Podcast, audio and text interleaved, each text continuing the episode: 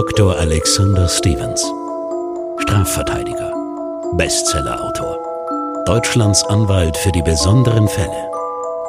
In True Tinder Crimes nimmt euch Dr. Alexander Stevens mit zu echten Tinder-Dates, bei denen das zweite Treffen nicht immer im Bett endet, sondern beim Anwalt und nicht selten vor Gericht.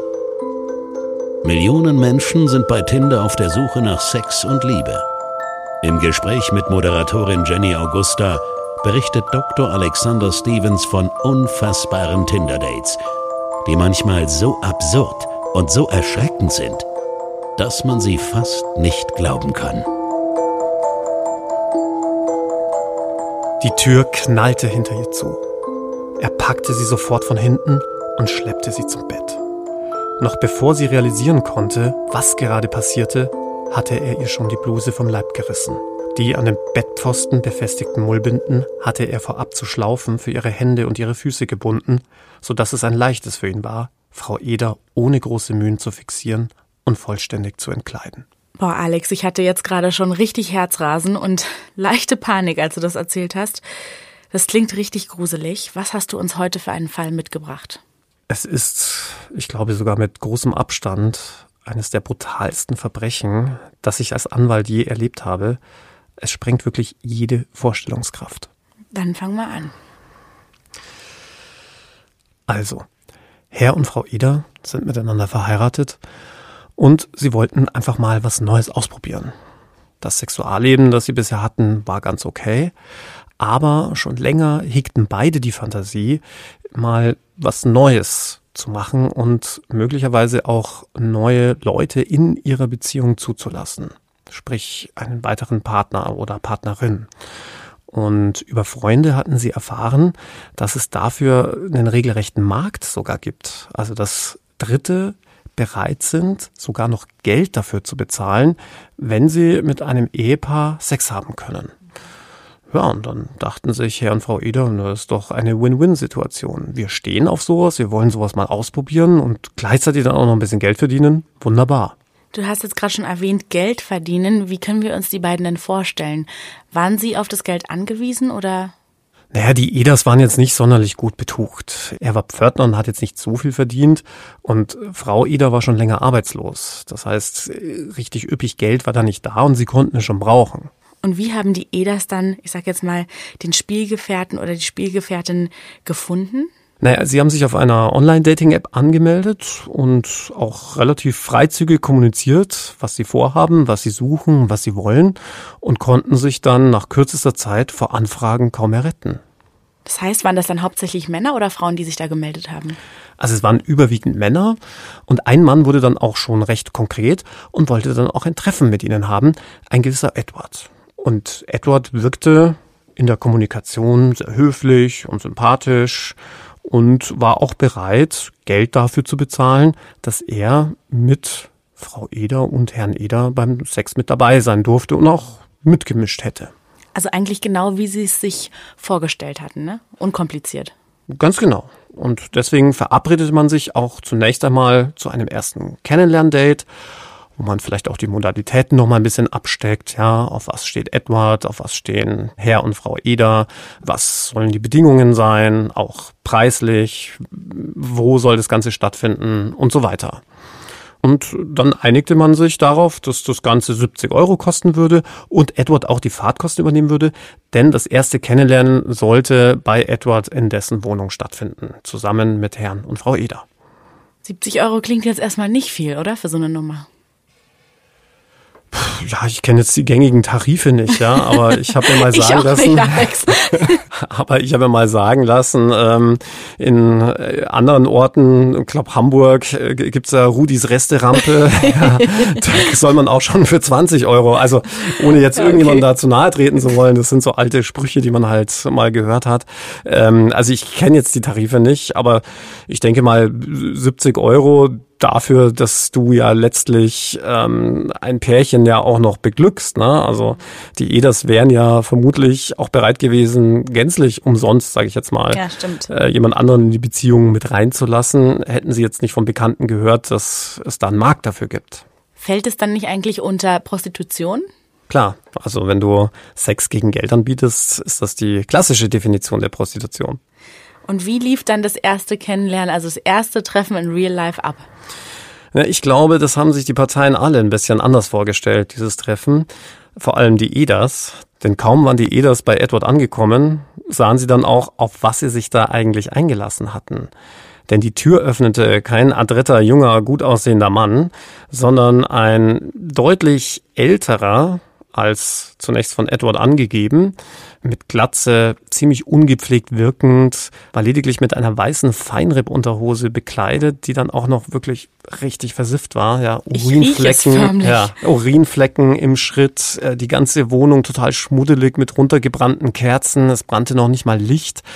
Ähm, es, es roch modrig und mufflig und einfach extrem unhygienisch, sodass die Eders relativ schnell dieses Treffen abbrachen und sagten, nee, also es tue ihnen sehr leid, aber hier beruhe die gegenseitige körperliche Anziehung nicht auf Gegenseitigkeit. Äh, sie würden hoffen, dass Edward das versteht und äh, man sich da jetzt ehrlicherweise nicht auf eine Ménage à trois einlassen möchte.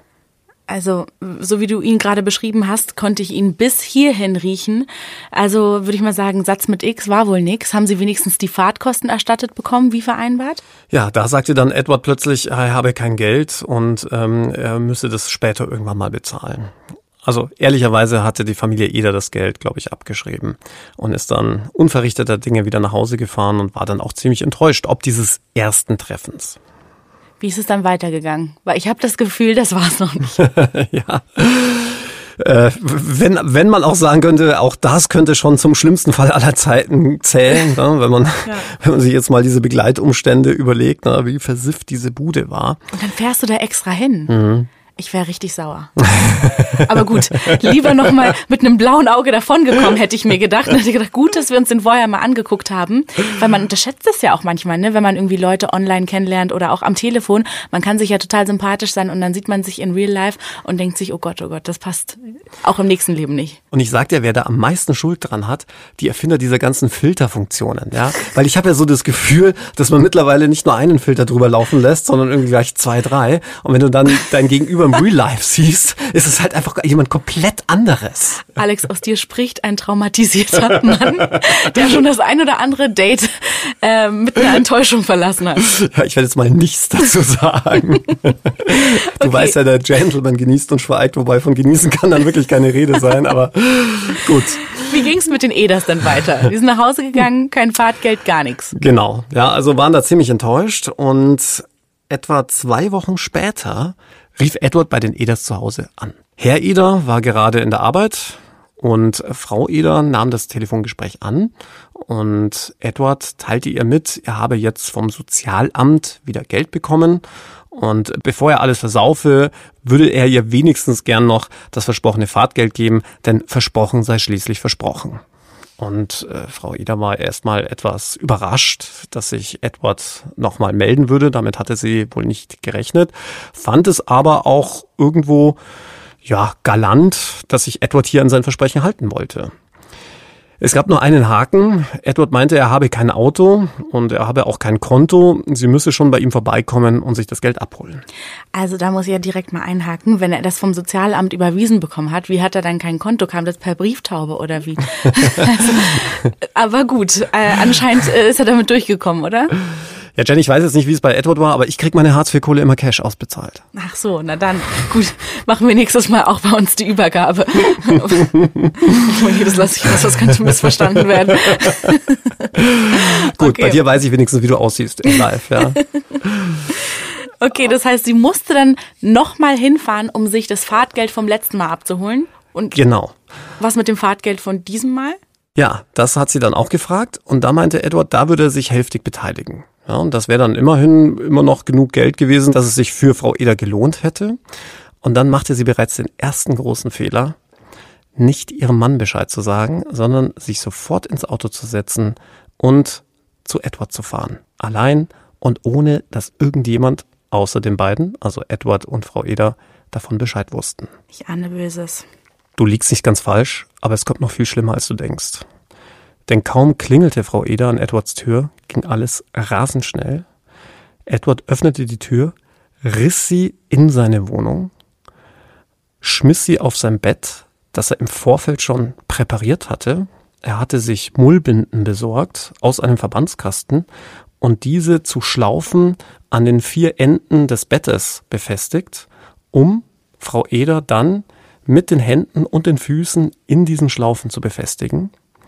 Dann nahm er ein Steakmesser, schnitt ihr die Klamotten vom Leib und fing an, mit diesem Messer langsam über Hals, Brüste, Bauch, Genitalien und Beine zu streicheln, um dann wirklich völlig überraschend mit dem Steakmesser zunächst die rechte Brustwarze von Frau Eder abzuschneiden und dann die linke Brust.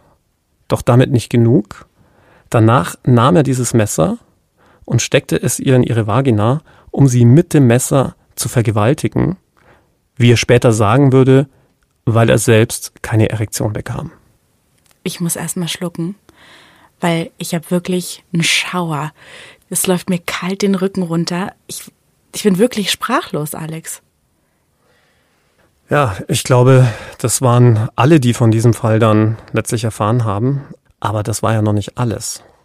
Nachdem Edward Frau Eder über eine ganze Zeit, also eine knappe Stunde, so malträtiert hatte, fiel ihm dann plötzlich ein, dass er ja auch Geld brauchen könnte und drückte dann die Klinge an den Hals von Frau Eder und sagte ihr, so, du gehst jetzt los zum Bankautomaten und hebst Geld für mich ab.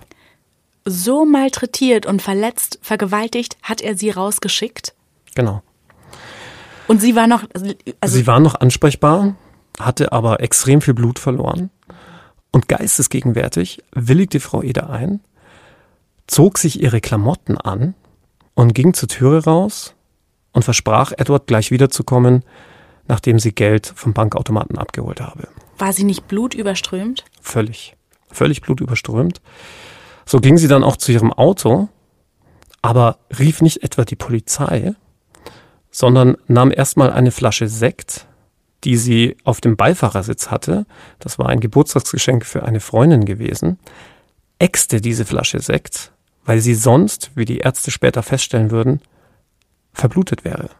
Ja, also diese Flasche Sekt hat ihr letztlich das Leben gerettet, denn dadurch hatte sie genug Flüssigkeit, um, und jetzt halte ich fest, sich noch ins Auto zu setzen und den Heimweg, der eine halbe Stunde dauerte, noch anzutreten, ehe sie dann zu Hause bewusstlos und blutüberströmt zusammenbrach. Wahnsinn. Und dort wurde sie dann von ihrem Mann, der gerade von der Arbeit kam, gefunden und an der Rettungsdienst verständigt. Wahnsinn, was diese Frau für einen unfassbaren Überlebenswillen gehabt haben muss, um diese Reise noch auf sich zu nehmen und dann letztendlich zu Hause anzukommen. Das kann man sich gar nicht vorstellen.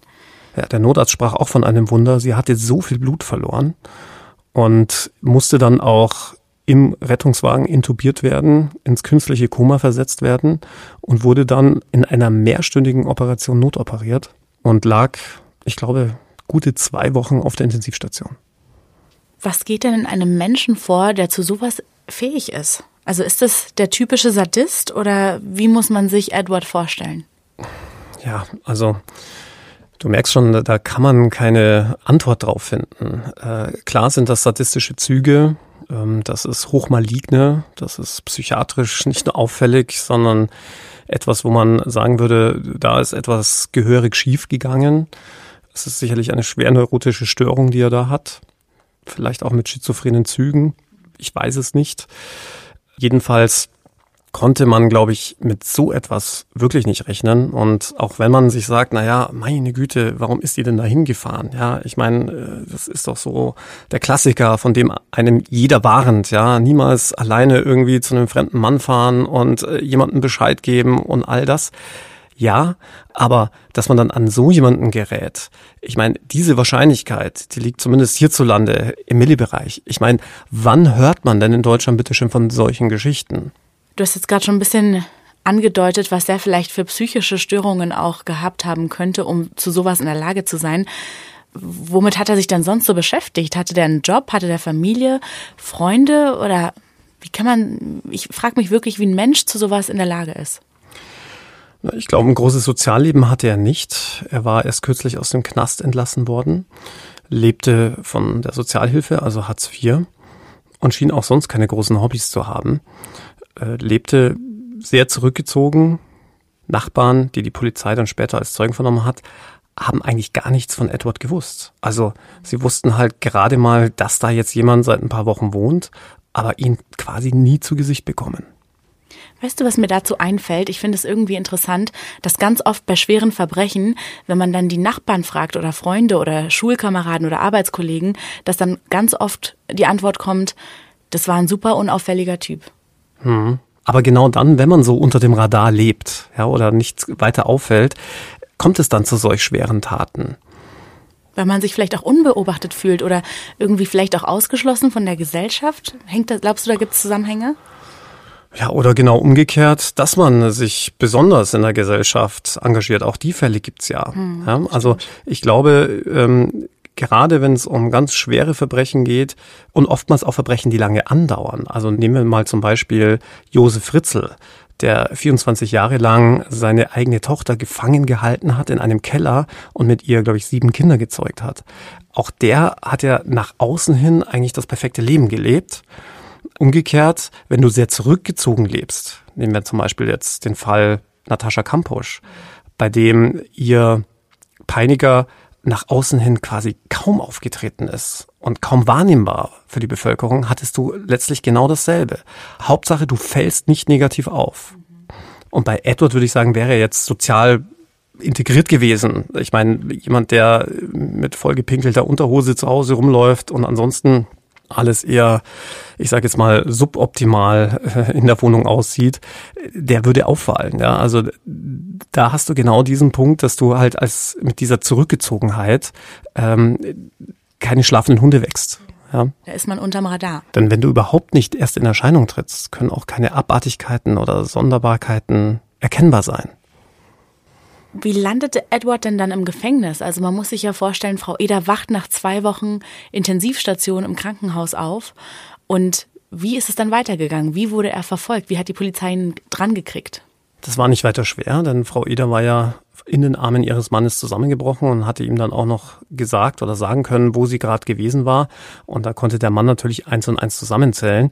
Ich meine, äh, seiner Frau fehlen beide Brüste, sie ist blutüberströmt, war kurz davor bei ausgerechnet demjenigen gewesen, der ihm ohnehin schon sehr sonderbar vorgekommen war.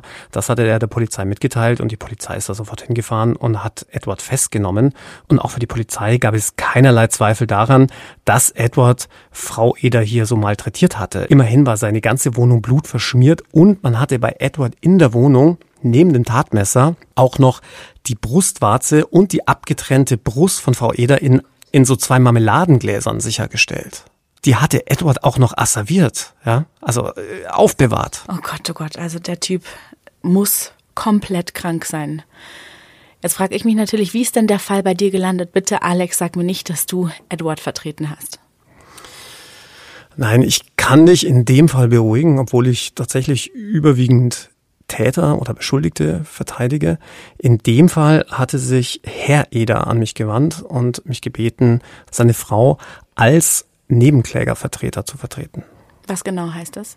Ja, bei schweren Straftaten gibt es die Möglichkeit, dass sich Opfer oder, wenn die Opfer verstorben sind, deren Angehörige dem Verfahren als sogenannte Nebenkläger anschließen. Das hat den Vorteil, dass du eigene Rechte wahrnehmen kannst und damit nicht nur Zeuge bist oder Opferzeuge, weil du Opfer der Straftat geworden bist, sondern du nimmst neben dem Staatsanwalt Platz und hast dort eigene Rechte, die du wahrnehmen kannst. Du kannst Anträge stellen, du kannst Fragen stellen, du kannst Rechtsmittel einlegen und wirst damit nicht nur zum bloßen Subjekt des Verfahrens, sondern kannst wirklich an dem Verfahren dich beteiligen und das ist für viele Opfer schwerer Taten auch wichtig. Wie verlief denn dann der Prozess? Also waren Frau und Herr Eder beide anwesend? War Frau Eder überhaupt in der Lage, da zu sein? Hatte sie Angst, ihm vor Gericht zu begegnen? Also, grundsätzlich ist es so, dass man als Angeklagter nicht nur ein Anwesenheitsrecht im Prozess hat, sondern eine Anwesenheitspflicht. Und die Möglichkeiten, einen Angeklagten aus seinem eigenen Verfahren auszuschließen, die sind wirklich an einer Hand abzählbar. und gelten als absolute Ausnahme. Umgekehrt muss man als Zeuge, auch wenn man Opfer schwerer Straftaten geworden ist, vor Gericht aussagen. Da gibt es grundsätzlich auch keine Möglichkeit, an dem Prozess fernzubleiben. Das heißt, dass die beiden aufeinandertreffen würden, galt so gut wie als sicher.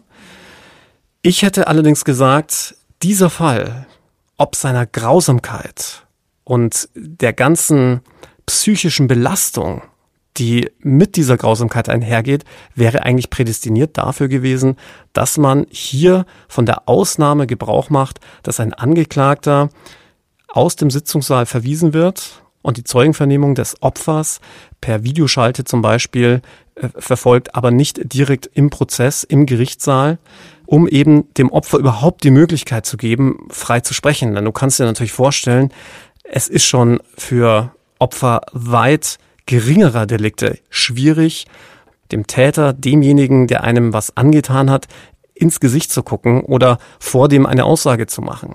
Aber wenn dir sowas passiert ist, wie Frau Eder, dann muss man doch sagen, da bist du so gehemmt, ich hätte da wahrscheinlich kein Wort rausgebracht, ja. Natürlich hatte ich auch genau das als Frau Eders Anwalt beantragt, dass die Zeugenvernahme von Frau Eder unter Ausschluss der Anwesenheit des Angeklagten stattfindet. Der Richter wollte dem allerdings nicht stattgeben und hat lediglich angeordnet, dass ein Sichtschutz installiert wird. Äh, verkauft hatte der Richter das so, dass da ein großes fahrbares Gestell eingefahren würde, das also direkt vor die Anklagebank platziert wird, sodass der Zeuge, der ja nur ein paar Meter vom Angeklagten wegsitzt in einem solchen Gerichtssaal, den Angeklagten nicht sehen würde. Allerdings wäre der Angeklagte dann im Gerichtssaal, würde hören, was der Zeuge sagt und so seien seine Rechte eben nicht beschränkt. Und Alex, aus deiner Sicht, wie gut hat es funktioniert? Na, überhaupt nicht. Das war ein schlechter Witz auf gut Deutsch. Mhm. Denn dieses fahrbare Gestell, das der Richter da angeboten hatte als Sichtschutz, war in Wirklichkeit eine Tafel auf Rollen und an dieser Tafel angeschlagen war die Speisekarte der Gerichtskantine. Also ich meine, als wäre das allein nicht irgendwie Farce genug, ja. ja. dass du hier einen Kannibalen auf der Anklagebank sitzen hast, dem dann auch noch die Speisekarte irgendwie vor die Augen gefahren wird. Nein, diese Tafel war genau so hoch angebracht, dass der Angeklagte unter ihr hindurchschauen konnte. Unfassbar. Es war eigentlich echt ein schlechter Witz. Ja.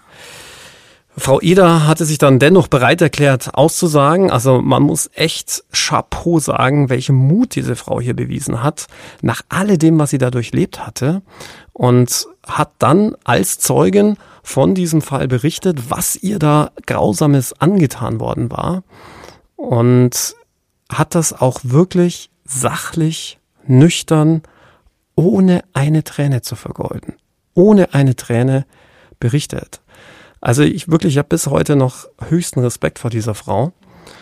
Und ich war mir auch nach ihrer Zeugenaussage, die sie in allen Details geschildert hatte, sicher, dass Edward hier wegen versuchten Mordes verurteilt wird und auch die anschließende Sicherungsverwahrung gegen ihn verhängt wird. Wie lautete denn letztendlich die genaue Anklage? Die Staatsanwaltschaft hatte Edward wie ich finde, auch völlig zu Recht wegen versuchten Mordes angeklagt. Mord deswegen, weil es letztlich ja nur noch vom Zufall abhing, wie der Notarzt ja auch schon attestiert hatte, aber auch die Ärzte später im Prozess sagen würden, dass Frau Eder überhaupt überlebt hat.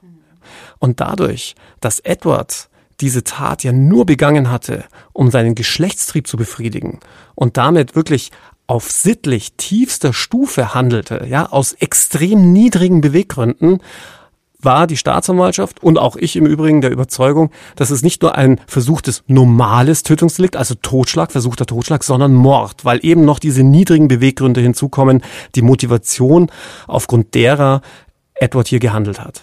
Kannst du dich denn noch dran erinnern, wie Edward sich vor Gericht verhalten hat? Also hat er Blickkontakt gesucht? Wirkte er irgendwie einsichtig? Hat es ihm leid getan oder war der total abgebrüht? Es ist wirklich gar nicht einfach, das jetzt hier zu vermitteln, welchen Eindruck Edward auf die Prozessbeteiligten gemacht hatte, denn als ich ihn das erste Mal sah, dachte ich zunächst, er sei ein Justizbeamter. Er sah so überhaupt nicht aus, wie er eingangs von Herrn und Frau Eder beschrieben worden war. Ja, er hatte zivile Kleidung an. Das ist übrigens normal in einem Prozess, dass ein Angeklagter, auch wenn er in U-Haft sitzt, also im Gefängnis, zivile Kleidung hat, also keine Anstaltskleidung, denn sonst gilt er ja schon so ein Stück weit vorverurteilt. Also wenn du hier mit den gestreiften Gefängnisklamotten, um es jetzt mal ein bisschen überspitzt zu beschreiben, auf der Anklagebank sitzt, dann macht es ja schon den Eindruck, als wärst du schuldig. Yeah. Deswegen hast du das Recht, als Angeklagter in normalen zivilen Klamotten auf der Anklagebank zu sitzen. Und er war zurechtgemacht und ich hätte nie im Leben gedacht, dass das dieser Edward ist. Ich hatte ein ganz anderes Bild von ihm. Und er hat jetzt keinen Blickkontakt gesucht, er hat sich da aufrecht hingesetzt, ähm, eher so ins Leere geguckt, hat auf die Fragen des Richters immer höflich und bestimmt geantwortet und hatte die Tat genauso, wie sie der Staatsanwalt in seiner Anklageschrift verlesen hatte, eingeräumt. Wenn du ihn jetzt hättest vertreten müssen, hättest du ihm auch dazu geraten oder hättest du da eine andere Strategie gehabt? Also bei der Beweislage, ganz ehrlich, bleibt einem da gar nichts anderes übrig. Was willst du denn da noch bestreiten, wenn abgeschnittene Teile von Brüsten bei dir gefunden werden? Das Blut eines regelrechten Massakers, hm. das würde dir einfach gar nichts bringen. Bei dem Geständnis kannst du dann wenigstens noch ein Stück weit auf Milde des Gerichts hoffen. Dies im Übrigen deshalb, weil durch ein Geständnis auch die Befragung des Opfers deutlich harmloser ausfällt, wenn du verstehst, was ich meine. Mhm. Man muss vieles gar nicht hinterfragen. Man muss lediglich gucken, passt die Version des Opfers mit dem Geständnis des Täters überein.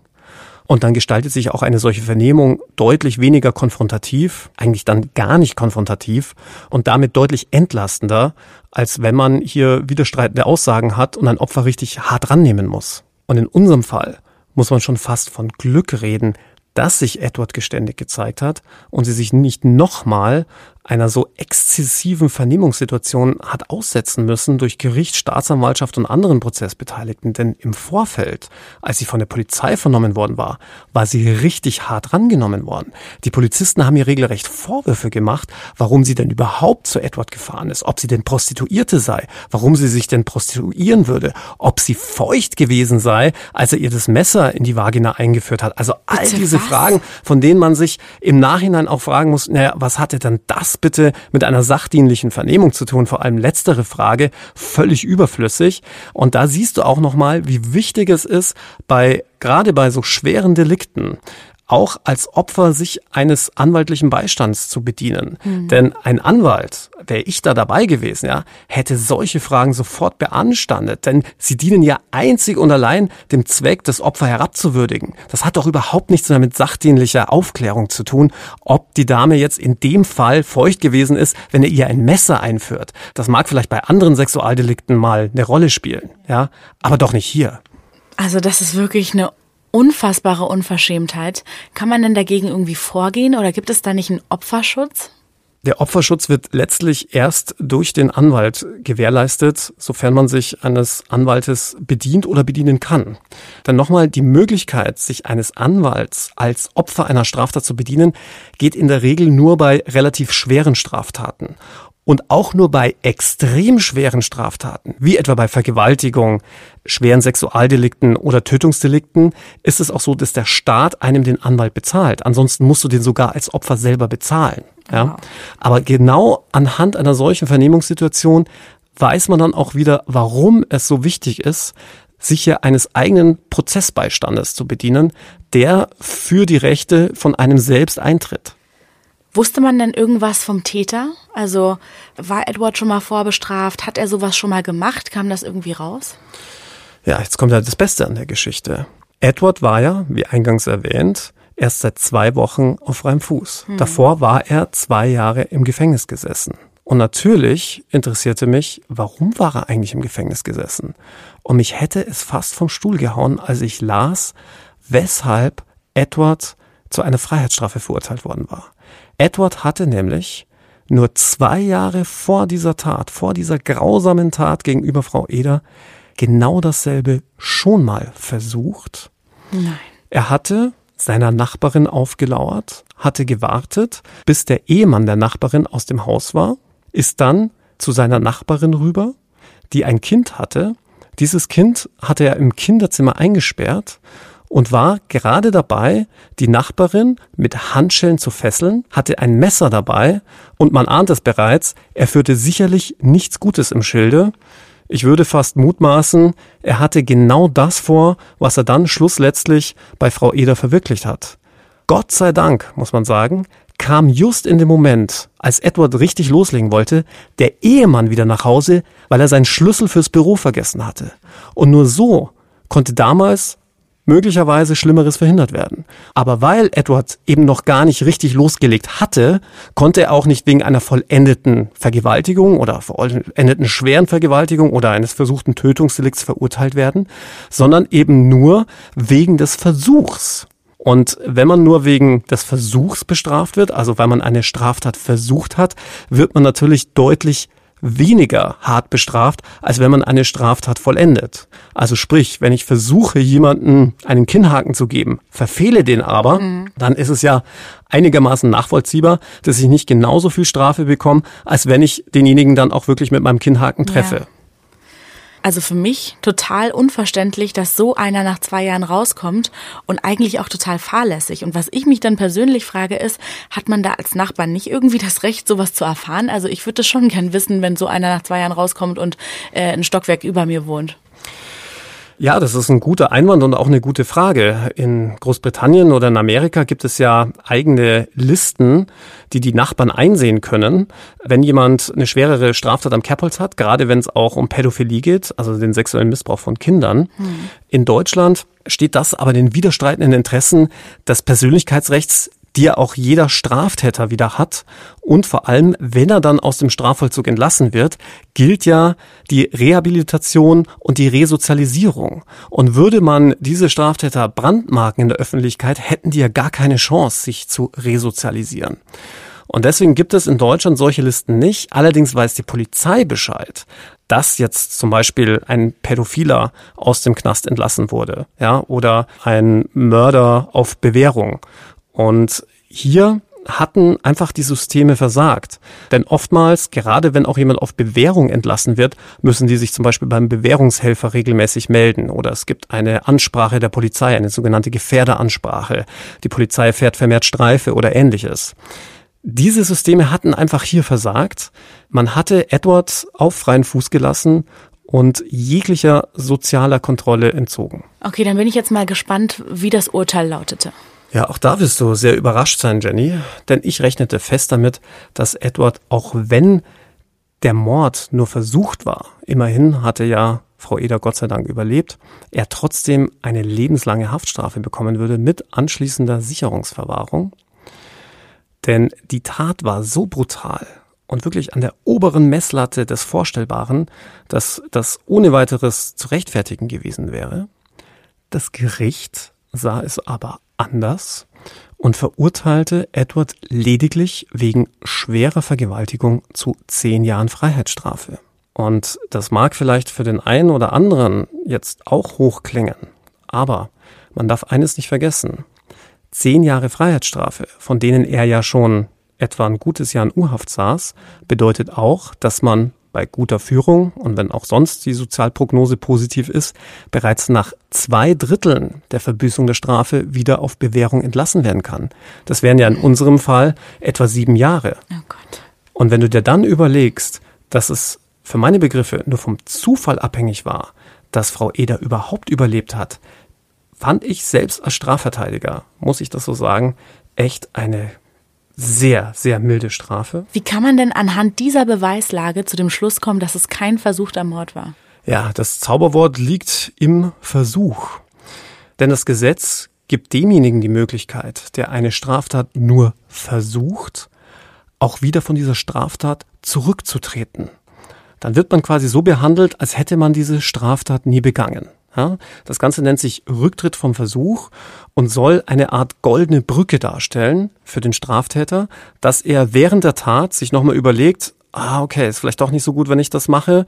Wenn ich jetzt aufhöre, ja, dann ähm, werde ich nicht bestraft. Ja, das soll aber auch dem Opferschutz dienen, denn du als Opfer profitierst ja auch davon, wenn sich jemand dann überlegt, oh doch, ich will keine Strafe bekommen und wenn ich jetzt aufhöre, bekomme ich auch keine Strafe.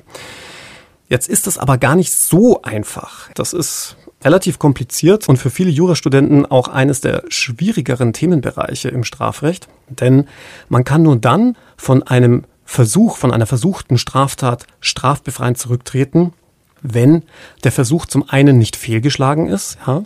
Also der Klassiker ist, Bankräuber rennt in die Bank, ja, will den Tresor ausräumen, sprengt den Tresor und der Tresor ist leer. Dann kann er jetzt nicht sagen, oh, äh, jetzt höre ich auf, ja, weil ich hab's ja damit, nur versucht. Genau, damit ist dieses Delikt nur versucht, ja, aber fehlgeschlagen, weil er hätte dieses Delikt ja niemals vollenden können. Und dann ist noch ein wichtiger weiterer Faktor, und darauf kommt es jetzt in unserem Fall drauf an, dass man freiwillig aufhört seine Straftat weiter zu begehen, wenn du so willst, ja? Also, dass man von seinem Opfer freiwillig ablässt und nicht etwa, weil man merkt, oh, ich schaff's jetzt nicht mehr, jemanden umzubringen, mir geht die Kraft aus oder andere Dritte eilen zum Beispiel zu Hilfe und halten mich fest, ja? Auch dann ist es ja nicht mein Verdienst, dass diese Straftat letztlich nicht vollendet wurde. Und genau so muss man es doch, zumindest meiner Auffassung nach, im Fall von Frau Eder sehen dass Frau Eder überlebt hat, war ja nur dem Zufall geschuldet. Und nicht etwa, weil er freiwillig von ihr abgelassen hätte, sondern weil er sich dann überlegt hatte, ach, ich könnte von der guten Frau auch noch Geld erpressen. Und damit waren das für mich keine autonomen, also freiwilligen Gründe, warum er von ihr abgelassen hatte, zumal er für mein Verständnis ohnehin schon alles Notwendige dafür getan hatte, damit Frau Eder stirbt, nämlich ihr zwei Brüste abgeschnitten und sie vaginal mit einem Messer malträtiert. Und auch da unterscheidet der Jurist nochmal, wenn du nämlich schon alles Notwendige dafür getan hast, dass der Erfolg eintritt, der Taterfolg. Ja, da musst du deutlich mehr leisten, als einfach nur aufzuhören. Dann hätte er zumindest zum Beispiel die Rettungskräfte verständigen müssen. Ja, das hat er ja alles nicht getan. Und deswegen bin ich auch noch heute der festen Überzeugung, dass Edward hier wegen versuchten Mordes hätte verurteilt werden müssen und eben nicht strafbefreiend von dem Mord zurückgetreten ist, sodass er dann nur wegen schwerer Vergewaltigung verurteilt wurde. Das ist so schrecklich. Schlimmer hätte es für Frau Eder doch gar nicht kommen können, oder? Jenny, du weißt, es gibt so ein dummes Sprichwort, schlimmer geht immer. Und auch in diesem Prozess ging es noch eine ganze Ecke schlimmer. Man will es gar nicht glauben.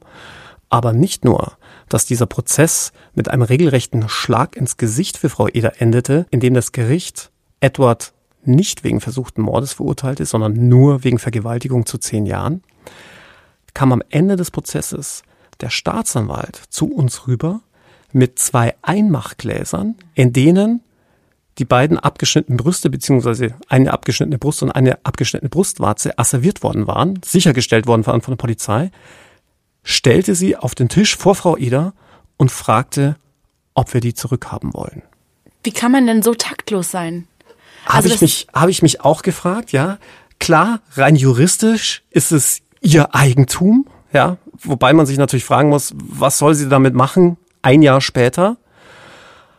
Aber diese Taktlosigkeit, ja, und das auch noch vor den Augen von Frau Eder zu machen, also da bleibt einem selbst als Anwalt, auch als erfahrenem Anwalt, einfach die Spucke weg. Aber das war noch lange nicht alles. Wie kann nachdem, das jetzt noch übertroffen werden? Denn nachdem Frau Eder in ihrer Zeugenvernehmung angegeben hatte, kurz nach der Tat zu ihrem Auto gegangen zu sein und dort erstmal eine Flasche Sekt geleert zu haben, ehe sie sich ans Steuer setzte und zu ihrem Ehemann fuhr um dort dann bewusstlos zusammenzubrechen, hatte die Staatsanwaltschaft jetzt ein Strafverfahren gegen Frau Eder wegen Trunkenheit im Verkehr eingeleitet. Da ist ja wirklich alles schiefgelaufen und wenn man die Geschichte hört, dann denkt man, das muss ausgedacht sein. Da verliert doch jeder, selbst du, Alex, den Glauben an die Justiz und die Gerechtigkeit und vor allen Dingen auch an deine Kollegen, oder? naja, den Glauben an die Justiz und vor allem, was gerecht und Gerechtigkeit ist, den habe ich schon lange verloren. Gerade im Strafrecht. Aber dass Frau Eder fast zehn Jahre nach der Tat immer noch darum kämpfen muss, dass sie wenigstens Brustimplantate bekommt, das finde ich, setzt dem Ganzen noch, ironisch gesprochen, das Sahnehäubchen auf.